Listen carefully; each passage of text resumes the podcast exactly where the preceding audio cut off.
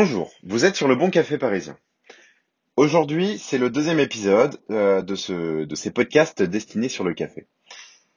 Ce que je vais faire, c'est que je vais me poser deux questions, je vais y répondre et euh, ça va permettre d'introduire euh, des choses intéressantes et je pense que pour les prochains épisodes, bah, l'idée ça serait que soit je continue à parler tout seul, à aborder des thèmes intéressants en me posant des questions ou en faisant une petite explication rapide d'un sujet qui m'intéresse.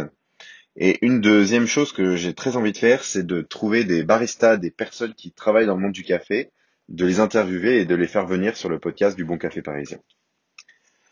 On va voir comment ça va se passer. Donc la première question, pourquoi est-ce que je fais le Bon Café Parisien? J'imagine si vous me suivez, euh, vous vous posez sûrement la question de pourquoi, euh, pourquoi est-ce que j'ai commencé à faire un blog d'abord? Le bon café parisien et pourquoi j'ai commencé à faire ce podcast où euh, je parle de ces sujets-là.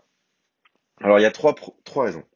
La première, euh, je j'écris sur le café, donc en particulier le blog, et je vais euh, faire des podcasts pour apprendre tout simplement sur l'univers du café. Donc quand j'ai écrit l'article sur la, torréfaction, bah, j'y connaissais pas énormément de choses. C'est-à-dire que je n'ai jamais torréfié, mais mon objectif c'est que euh, c'est en enseignant qu'on apprend. Donc j'ai pris euh, euh, un livre, j'ai pris plusieurs livres, j'ai regardé, j'ai fait des recherches sur Internet pour essayer de comprendre comment la torréfaction s'effectue, quels sont les différents processus et quelles sont les réactions que l'on souhaite pour les grains de café, pour les transformer en, en grains de café torréfiés pour en faire du bon café. Ça, c'est la première raison. La deuxième raison, c'est que je souhaite euh, m'entraîner à m'exprimer sur Internet, à délivrer du contenu intéressant en utilisant les différentes plateformes qui me sont euh, euh, que je peux utiliser. Donc Instagram, ici donc les podcasts sur Spotify, un blog donc où je crée du contenu écrit. et l'objectif, c'est de voir sur quelle plateforme je suis à l'aise et ensuite bah, m'entraîner et devenir bien meilleur parce que je pense que en 2021, c'est une qualité euh, très utile pour euh, faire un business, se faire connaître et travailler dans un sujet qui nous passionne, donc ici le café. Et c'est très inspiré d'une personne qui s'appelle euh, Gary V sur YouTube, qui parle beaucoup de marketing, qui parle beaucoup de poster des contenus sur Internet, donc c'est une de mes sources d'inspiration. Et ensuite, le troisième point qui me pousse à faire le bon café parisien, c'est que j'aimerais, dans les années, dans les années à venir, donc je suis assez patient, ça peut être deux ans, trois ans, faire un business sur le café, un business sur le côté, euh, bah, c'est-à-dire euh, vendre du café, faire des liens d'affiliation, faire de la publicité. Donc ça, ça, va vraiment dépendre de comment se, se passent les choses. Mais je pense que si j'arrive à me faire de l'argent avec le café, bah, je serai très heureux. Deuxième question, quelles sont mes sources pour découvrir et apprendre sur le monde du café? Donc ça c'est une très bonne question. Donc première chose, la vie. Euh, la vie de tous les jours depuis que je suis tout petit. Donc euh, moi, mon, histoire, donc euh, j'ai écrit dans mon histoire sur la sur le blog. bah d'abord j'ai découvert le café quand j'étais en, prépa.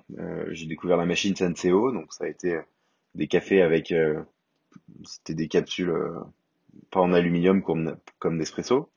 Donc j'ai commencé à, à, goûter à ce moment-là. Donc Ensuite, j'ai découvert euh, les machines Nespresso que j'ai beaucoup aimé un longtemps. Ensuite, je suis arrivé en Australie et euh, le matin, euh, avant de commencer mon stage de recherche, j'ai, je me suis posé dans un café. J'ai goûté le premier espresso et là, il était super bon, beaucoup moins amer, assez acide, un bon mélange entre l'acidité, l'amertume et, le sucré. Et, et, je pense que c'est ce jour-là où genre ma vie a changé et je suis devenu un grand amateur de café et bien plus qu'avant j'aimais ça. Ensuite, une des deuxièmes euh, sources d'apprentissage, c'est Internet et les livres. Donc, euh, dès que je me pose une question sur quelque chose, donc euh, comment est-ce que l'on torréfie, quelles sont les origines des cafés et la différence entre un café éthiopien, un café qui vient par exemple du Vietnam. Au Vietnam, c'est beaucoup des cafés de type robusta qui vont avoir moins de saveur et moins de variété au niveau du goût. C'est pour ça qu'en général, on préfère le café arabica. Quand il écrit euh, pur, arabica, euh, ça veut simplement dire que le café n'est pas du robusta et donc euh, qu'il y a des chances que le café soit un minimum bon. Et ensuite, mes deuxièmes sources, donc j'ai à deux, deux livres que j'apprécie beaucoup. Le premier livre, ça s'appelle Le café c'est pas sorcier. Donc j'ai découvert ce livre quand je suis allé à KB Coffee, à Back in Black, plus précisément à côté de Bastille. Donc c'est un endroit où je vais souvent et ils vendaient ce, café-là. Et ensuite, il y a un deuxième livre euh, que j'ai découvert il y a pas longtemps que je commence à lire. Ça s'appelle The World of Atlas euh, of Coffee. Donc c'est un livre écrit par James Hoffman. Donc euh, bah, je vais mettre tout ça dans la description. James Hoffman, donc il fait des vidéos sur YouTube, qui est donc aussi une de mes sources d'inspiration pour apprendre sur le café. Euh, donc il est très intéressant. Euh, et donc il va vous expliquer euh, la différence entre différents types de café, donc comment utiliser certaines machines, comment faire du café filtre, comment faire du café Nespresso. par exemple, il y a aussi cette vidéo sur la différence du goût du café en fonction de l'eau que vous prenez. car effectivement, le café contient énormément d'eau, donc entre de l'eau du robinet, de l'évian, de la Volvic, euh, le goût va être euh, légèrement différent, euh, différent.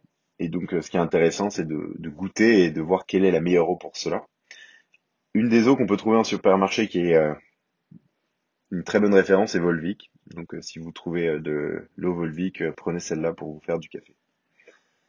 Ensuite, bah, mon troisième, ma troisième source pour apprendre sur le café, bah, ça va être simplement d'aller dans un coffee shop et euh, de discuter avec euh, les baristas, euh, de leur poser des questions. Donc ils vont être en général passionnés, ils vont vous faire goûter les espressos, ils vont dire bah voilà celui-là il a tel goût, voilà la flaveur du café, donc ce qui va se dégager quand vous allez goûter le café, ce qui va arriver au niveau de votre de votre nez.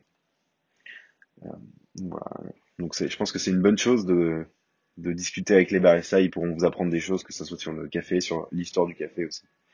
Et il y a une référence, c'est euh, Joachim, euh, donc euh, à Substance Café, qui est passionnant. Quand vous allez prendre un café avec lui, vous êtes directement au bar et vous interagissez et vous pouvez vraiment créer une conversation en général passionnante avec lui. Donc si vous voulez apprendre, allez, n'hésitez pas à aller à Substance Café. Donc ça, c'était les, deux questions que je voulais me poser. Euh, donc euh, j'espère que ça va vous plaire. Euh, merci de me suivre et on se revoit pour un prochain épisode sur le bon café parisien. Au revoir.